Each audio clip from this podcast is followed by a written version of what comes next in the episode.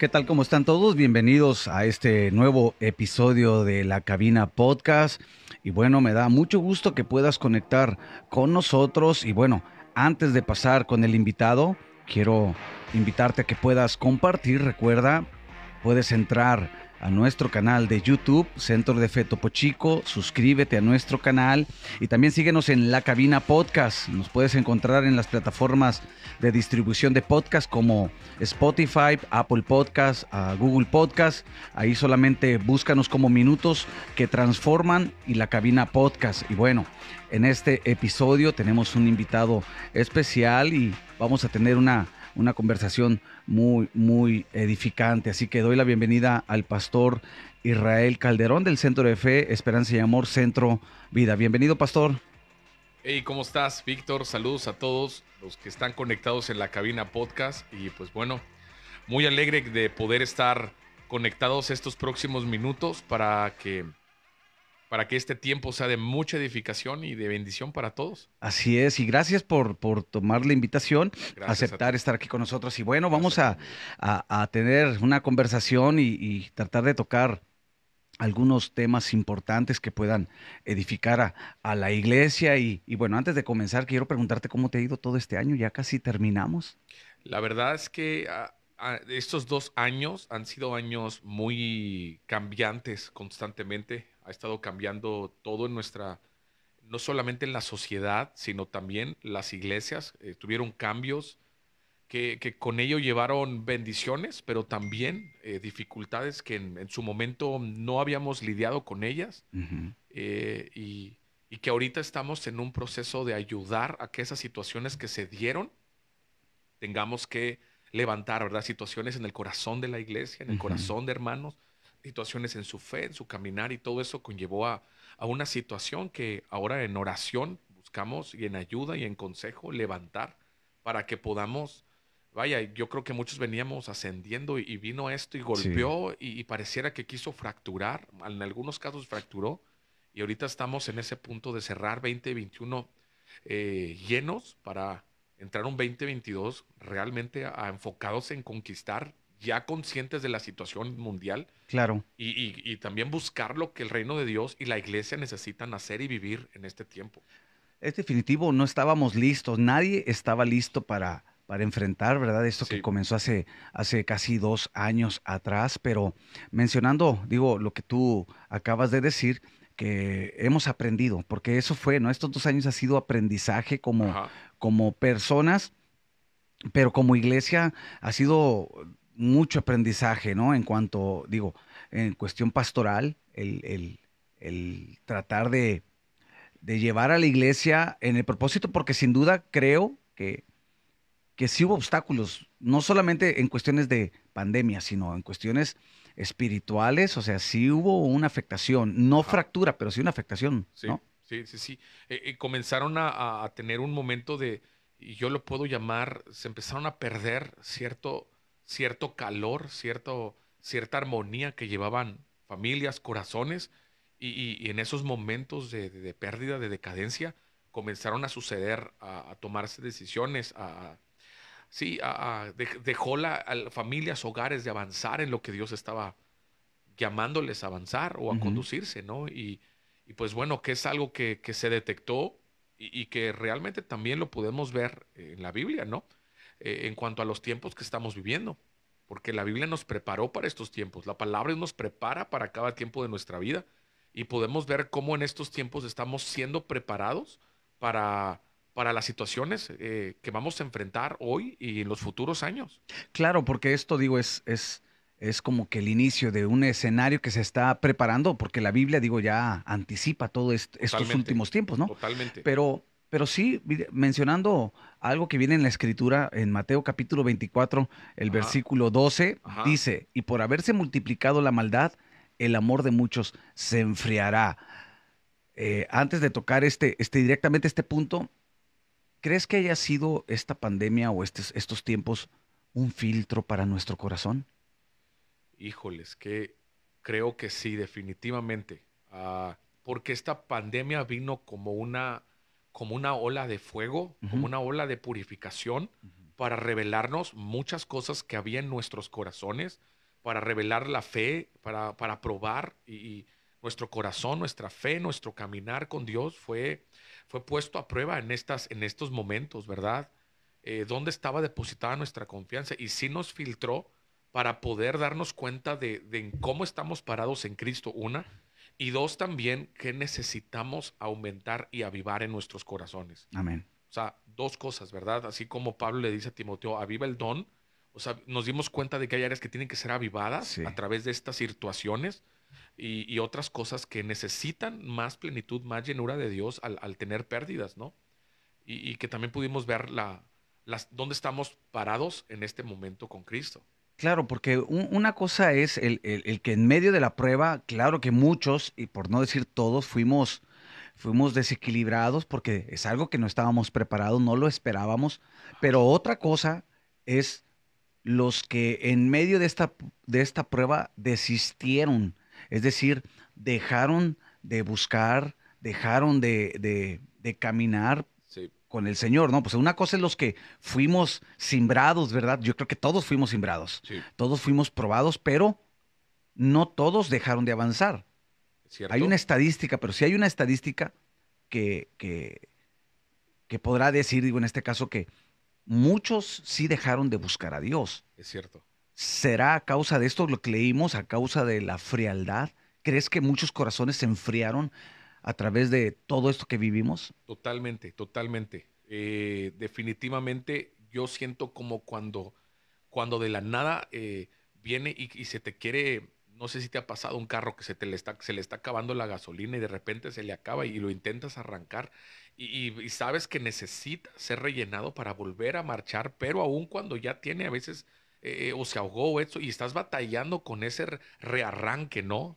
y, yo estoy, yo me di cuenta porque esto vino a parar, nos dispersó como iglesia y al estar dispersos eh, hubo otros métodos, pero sí trajo una frialdad, eh, trajo una manera diferente de ahora intentar ser iglesia y vivir como iglesia, pero en ocasiones o en algunos casos eh, yo me pude dar cuenta que comenzó a enfriar corazones, su vida, su llamado, su tiempo con Dios, su búsqueda con Dios, y, todo eso fue algo que estuvo eh, en la vida de la iglesia sucediendo. porque fíjate, mencionas algo muy importante, la iglesia se hizo dispersa y tuvimos que buscar métodos, recursos para poderla tener conectada. Y en este caso, que es, por ejemplo, todo lo que es en cuanto a redes sociales, que sí fue una gran ayuda, ¿verdad? Pero aún así no es el diseño de Dios. Totalmente. O sea, el diseño de Dios es que el cuerpo esté, esté junto. Ajá.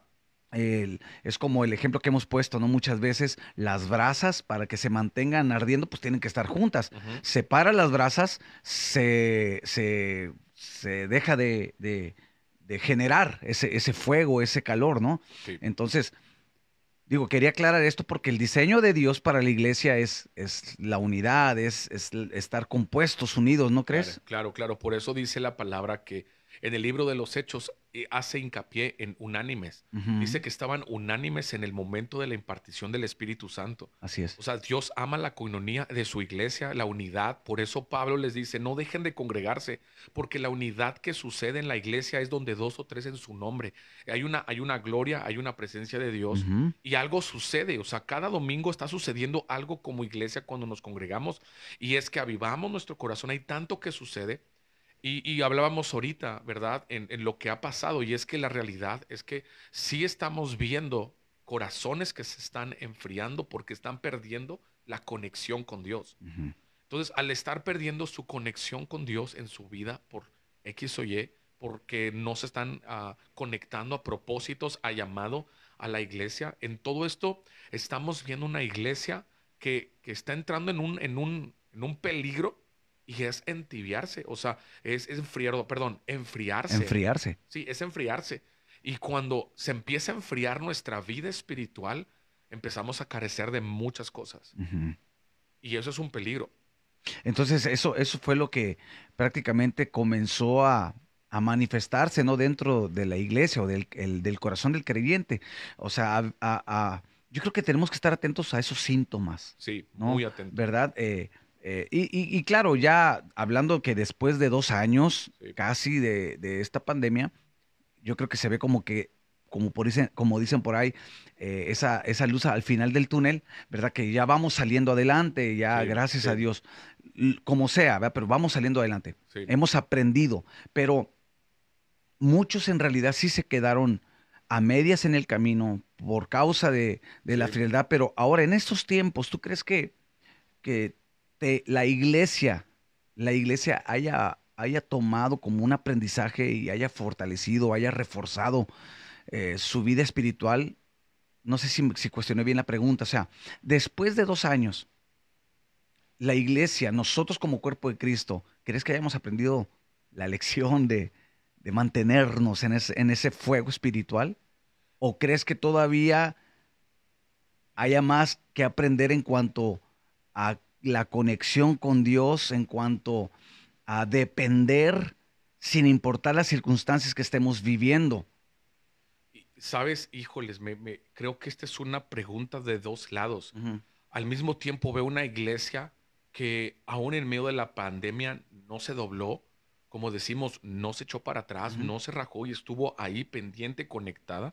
Y esta, esta iglesia aprendió bastante. Aprendió que Dios es más que cualquier circunstancia de temor. Aprendió que, que, que, no importa que vivan, Dios va delante de ellos. Hay una iglesia que en medio de la pandemia estuvo conectada bien a todo, a la iglesia, a la obra de Dios, y aprendió. Y esta iglesia sale aprendiendo de un Dios poderoso que hace milagros, que salva, que rescata, de un Dios que aún en medio de pérdidas, su voluntad es perfecta y agradable. Es, es esta iglesia que viene aprendiendo de fuego, pero tenemos otra iglesia que no, no, no sabe cómo volverse a conectar otra iglesia que, que, tuvo que pararse, o sea, se frenó completamente, se desconectó de su llamado, de su servicio, de todo lo que estaba haciendo y ahorita está en ese punto de, de, y, vaya, yo veo cómo eh, van a la iglesia y están ahí los domingos y eran personas que venían en una actividad espiritual que ahorita están en ese punto de cómo arrancamos otra vez, a, cómo volvemos a otra vez a calentar nuestros corazones. Me, me impresiona como cuando los discípulos iban camino de Maús, o sea, no, seguían siendo discípulos, tenían la impartición de la palabra, pero sus corazones estaban confundidos, estaban fríos, sus desanimados, estaban desanimados. O sea, ahí iban y Jesucristo se les revela y les empieza a impartir otra vez la vida, ¿verdad? Y cuando termina todo y Jesucristo se, se, desvanece de sus ojos, vemos cómo dice la palabra de Dios, que dice que los discípulos, sus corazones estaban, dice, le dice el uno al otro, y no te das cuenta que cuando nos hablaba, nuestros corazones, casi casi dicen, estaban resucitando en el fuego. Claro. E, entonces, yo veo que hay, un, hay una situación que tenemos que atacar y atender rápido, y es corazones que se están enfriando en su llamado, en su devoción a Dios, en, su vida espiritual, en su caminar con Dios, que no saben cómo volver a participar en servicio, o lo que venían haciendo, y, y quieren, pero no saben cómo. Y no saben cómo porque han perdido lo que en su vida ya venían practicando. y, tú les preguntas, ¿cómo estás? No, pues oro en la casa. Y, tengo mi tiempo con Dios en la casa y algunos dicen, hasta bien. Y, y así como con ese tono de no me pregunte más porque, porque realmente no estoy bien.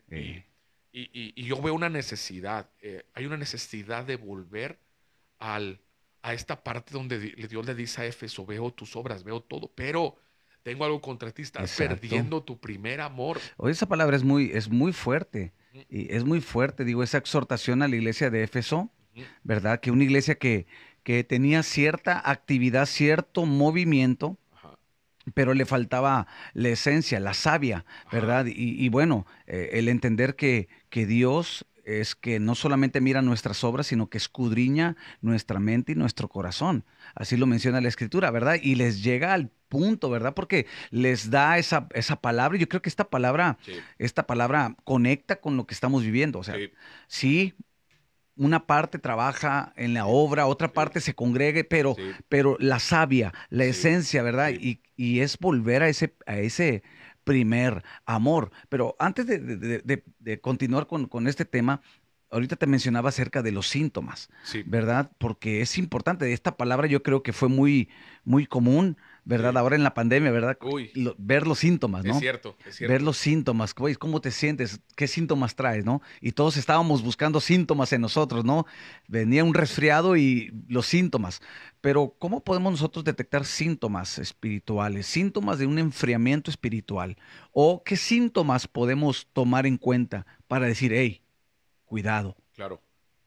Y, que hay dos, están los síntomas externos, que los son visibles, y hay síntomas internos, que a veces lo llamamos como asintomáticos. No, no, tenían los síntomas externos, pero dentro de ellos cargaban ya el virus, estaban cargando ya la situación. Y, y, en nuestra vida espiritual hay personas que ya están viendo los, los síntomas externos, pero otros traen síntomas internos. Tal vez eh, no les han puesto atención, pero si te detienes y les pones atención, dices, creo que traigo un síntoma interno que tengo que atender. Y, yo creo esto es algo importante porque lo pienso de esta manera. Síntomas externos ya pueden ser nuestras, nuestras acciones o lo que estamos viviendo o lo que estamos teniendo. Y, síntomas externos pueden ser ah, lo que está en nuestro corazón sucediendo. y eso es algo importante que tenemos que atender como personas en nuestros corazones o en nuestras vidas. Entonces es importante el entender los síntomas. Yo aquí, por ejemplo, tengo una definición, ¿no? Síntomas es una señal que indica una condición o un estado. El problema es, por ejemplo, somos muy dados a sentir, pero no atender. Ajá. Me duele la cabeza, ve al doctor, no, así lo dejo. Sí, es cierto. Hay síntomas, pero no queremos atenderlos por diferentes razones, ¿verdad? Pero una, un síntoma es eso, una, una indica que algo está sucediendo en, en, nuestra vida, en este caso nuestra vida espiritual, ¿verdad? Síntomas externos, hablas que son los que ya se están manifestando, ¿verdad? Eh, en nuestra conducta, en nuestras acciones, y los síntomas internos son esos que están en el alma, ¿verdad? Podría ser una amargura, un resentimiento, algo, algo escondido ahí, ¿verdad? Y que puedes estar trabajando, sirviendo. Y una ocasión a mí me pasó, traía una infección en la garganta y dije, está bien, no pasa nada, voy a salir, a ver qué me tomo y empiezas a ver, o sea... Automedicarte. Automedicarte o soy este, me siento Juan Camaney, ¿verdad? A mí nada me dobla. Ya cuando acordé traía una infección a los oídos, luego tapados y, ya estaba en una situación así donde ya me estaba muriendo, o sea, del dolor y toda la incomodidad. Y vas al doctor, pero dice el doctor, si hubieras venido a tiempo, o sea, todo lo que el cuadro que traes te va a salir más caro médicamente, te va a, te va a tocar una situación de recuperación de más días cuando eran unas pastillas para la infección de la garganta y vámonos. Entonces, yo creo esto, o sea, la situación es que estamos, estamos a veces cargando las cosas que sentimos que nuestras fuerzas, pero no dejamos que Dios y que las personas que Dios ha puesto, pastores, líderes, nos ayuden. Entonces, como mencionaste, una amargura, un resentimiento.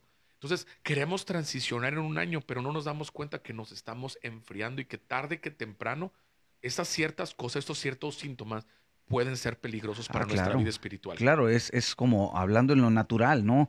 Eh, ahora con esta, esta enfermedad, qué tan importante era atenderte inmediato. Claro. ¿Verdad? Porque supe de casos que decían, no, es una simple gripa, no pasa nada.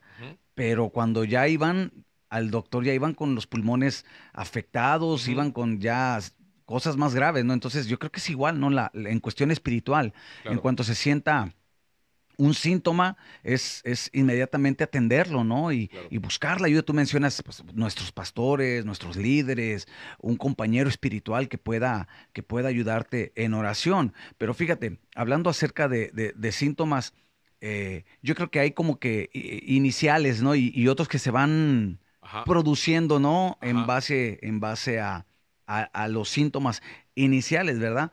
Pero podría ser, por ejemplo, la, la pereza espiritual, cuando empiezas con pereza, o sea, hablando de síntomas, una pereza, eh, el, ¿cuántos no por pereza dejaron de congregarse? Leer la palabra. Leer la palabra, orar, que no le tomamos no le tomamos importancia y decimos, bueno, ese es un día, no pasa nada, ¿no? Pero en realidad la pereza más que el no querer hacer algo, es, es algo espiritual que tiene mucho peso y que puede ocasionar una frialdad espiritual. No se te puede llevar, no solamente la pereza te puede llevar al letargo. Claro. Y, eso te lleva a, yo lo veo como un ejemplo, a bajar las manos como cuando Moisés levantaba las manos y Amalek prevalecía. Te, te, deja, te deja inactivo espiritualmente y lo que no te das cuenta es que tus enemigos, las situaciones del mundo comienzan a prevalecer en tu mente, en tu corazón, en tu vida espiritual y con eso te lleva a otras decisiones, te lleva a tener otros síntomas como por ejemplo, ya no tengo tantas ganas de congregarme. Hoy, hoy siento que hoy debo quedarme a descansar. o, hoy, hoy déjame pensar si, si voy al servicio entre semana. Ya fui el domingo y comenzamos a... No, no, quiero, no quiero llamar la palabra menospreciar, eh, pero tal vez comenzamos a no tenerle importancia a las cosas espirituales. Sí, ya, ya hay un desequilibrio, ¿no? Exacto. Hay un desequilibrio en cuanto a nuestras prioridades. Totalmente. Y claro, yo, por ejemplo, a a los congregantes o a la iglesia les digo que hay ocasiones donde se entiende, ¿verdad? Tienes algo, tienes algún asunto y se entiende el trabajo, se entiende, pero ¿cuántas de todas esas veces, o sea, en realidad hay en nuestro corazón una intención equivocada? Ajá. O sea, es decir, hoy, como tú dijiste, hoy no voy, creo que ya fui la semana pasada, si no voy la siguiente. No fui la semana, bueno, voy, voy la otra, hoy, hoy necesito.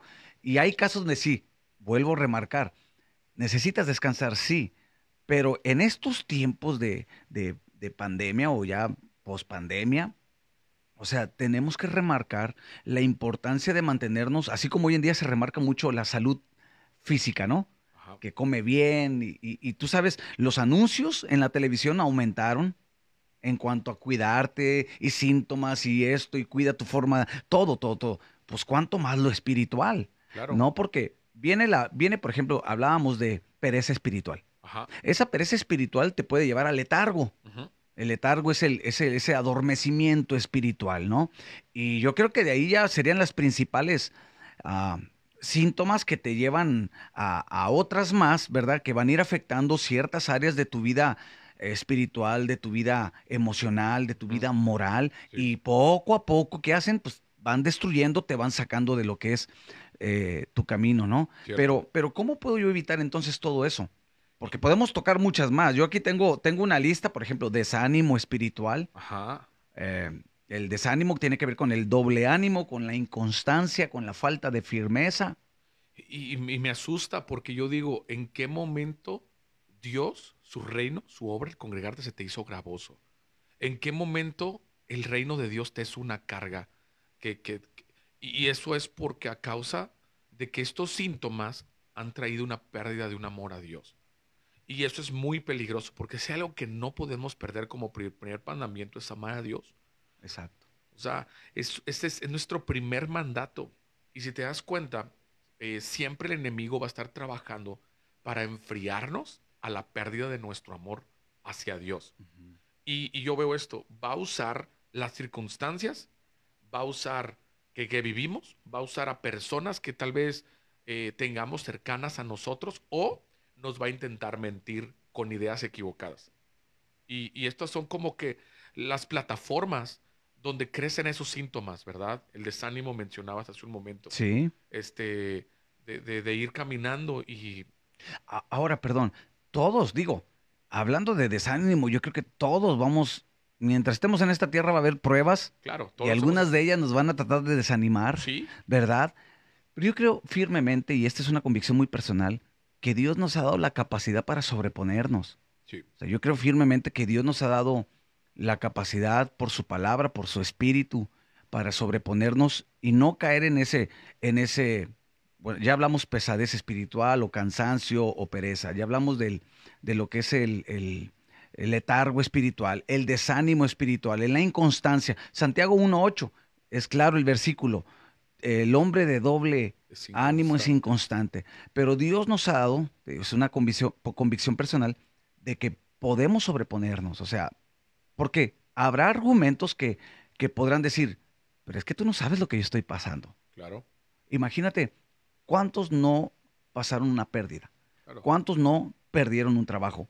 ¿Cuántos no perdieron economía? ¿Cuántos no eh, perdieron muchas cosas, ¿no? un familiar, alguien cercano.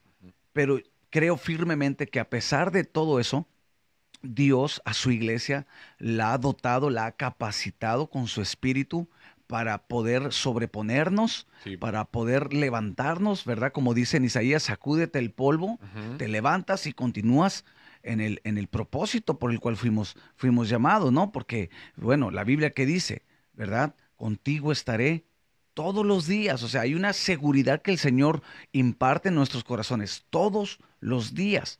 Pero, pero, ¿cómo es cuando no checamos esos síntomas? ¿verdad? No ponemos atención a los síntomas, le vamos dando pie. Entonces, ¿cómo algo tan pequeño? Digo, tan pequeño porque Dios nos da el poder, ¿no? Para, no dice, si tuvieras fe, mue- mueves una montaña.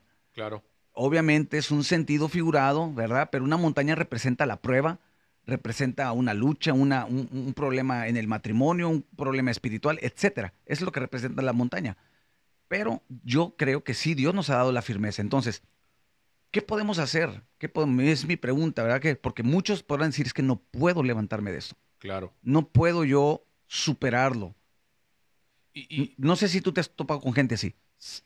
Fíjate que sí, eh, y tienes razón, porque mencionas las situaciones, las pruebas, los momentos difíciles, pero también veo la situación de, de, de esos, de esos momentos de, de pecado, ¿no? Que, que dices, pues mm, es una mentirita blanca, ¿no? O empezamos a tolerar ciertas cosas y todas las dos se van uniendo. Ay, ahí para- tocaste algo para que fuerte. enfríen. Y este es el problema, que comenzamos a tolerar ciertas cosas en nuestros corazones, les damos permiso. Y cuando les damos permiso, lo que no sabemos es que es un veneno que va a empezar a esparcirse para autorizarle a otras áreas. A, a mí me pesa porque eh, he visto er, personas, hombres, corazones que le dicen, le voy a dar permiso a esta canción del mundo, le voy a dar permiso a solamente una y no es ninguna eh, le voy a dar permiso y le empezamos a dar permiso porque nos creemos expertos, nos creemos ya muy, muy perfectos, pero veo cómo dice la palabra, la vida le dice a Pablo, hey, o sea, eh, cuídense, o sea, no crean que ya haberlo alcanzado todo, o sea, guarden sus corazones porque to- dependemos todo el tiempo de Dios. El problema Exacto. es que cuando se tolera, amigo, Wow. es donde comienzan a, a suceder. Están las pruebas, están las situaciones de la vida donde el enemigo intenta engañarnos para desanimarnos, pero están luego las que nosotros autorizamos. Eh, vaya, Sí, fíjate, le diste en el mero clavo porque si hay, hay situaciones como te digo, ¿quién no va a tener problemas en este mundo? todos. Ahorita, digo, fue, tuvo el nombre de pandemia, pero puede tener otro nombre. Puede tener nombre de pérdida de trabajo, puede tener nombre de, inclusive de una pérdida de un ser amado, Claro, ¿verdad? Pero las pruebas las vamos a tener. totalmente.